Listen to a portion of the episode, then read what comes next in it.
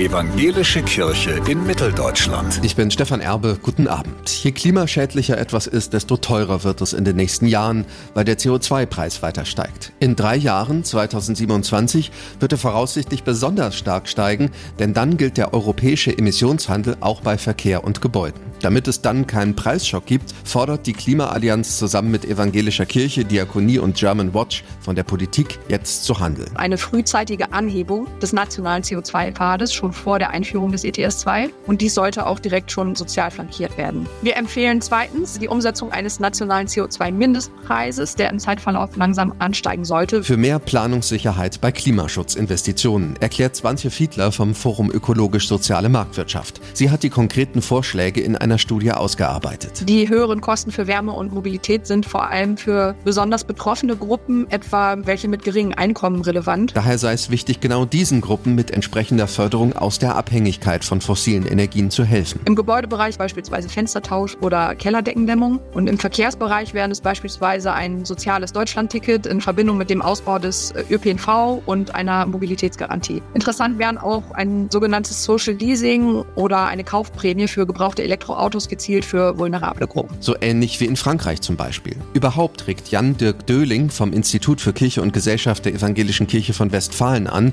gute Beispiele im Ausland als Vorbild zu nehmen. Wir glauben, die Bundesregierung muss das Klimageld jetzt umsetzen. In Österreich hat man das hinbekommen. Da gibt es ein Klimageld, da gibt es auch Koalitionen und entsprechende Interessen einzelner Parteien. Maria Lohheide von der Diakonie betont, nur die Kombination aus CO2-Mindestpreis, Klimageld und Förderung könne dafür sorgen, dass alle mitgenommen werden. Auch Menschen mit geringem Einkommen muss der Umstieg auf nachhaltige Energienutzung ermöglicht werden. Die Politik müsse für einen Haushalt für langfristige Zukunftsinvestitionen sorgen. Eine Reform der Schuldenbremse oder der Abbau von umweltschädlicher und zugleich ungerechter Subventionen wären Schritte in die richtige Richtung. Stefan Erbe, Evangelische Redaktion.